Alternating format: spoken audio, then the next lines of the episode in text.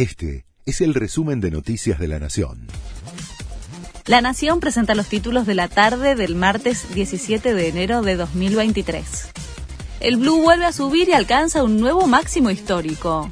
En la segunda rueda de la semana se vende 378 pesos en cuevas y arbolitos de la City porteña. En lo que va del año, la cotización informal acumula una suba de 32 pesos. Los piqueteros duros preparan una protesta por la suspensión de planes. La unidad piquetera prepara para la semana que viene una movilización en todo el país ante la decisión de la ministra de Desarrollo Social de suspender 150.000 planes potenciar trabajo al no poder comprobar su identidad. Los referentes piqueteros adelantaron que en las próximas horas van a definir fecha y modalidad de la protesta.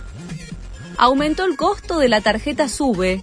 A partir de hoy, el valor del plástico en los puntos de venta pasa de 175 a 490 pesos. El incremento busca garantizar la producción y el abastecimiento para todas las localidades donde funciona este sistema. La tarjeta posibilita un saldo de emergencia de 140 pesos. Nueve hombres fueron azotados en público por los talibanes en Afganistán. El castigo se llevó a cabo en un estadio repleto de público. Los testigos aseguraron que a cuatro de los detenidos señalados por un asesinato les cortaron las manos frente a todos. A los otros cinco los acusaron de tener sexo prematrimonial, lo que se considera un delito penal. Andy Murray no se rinde.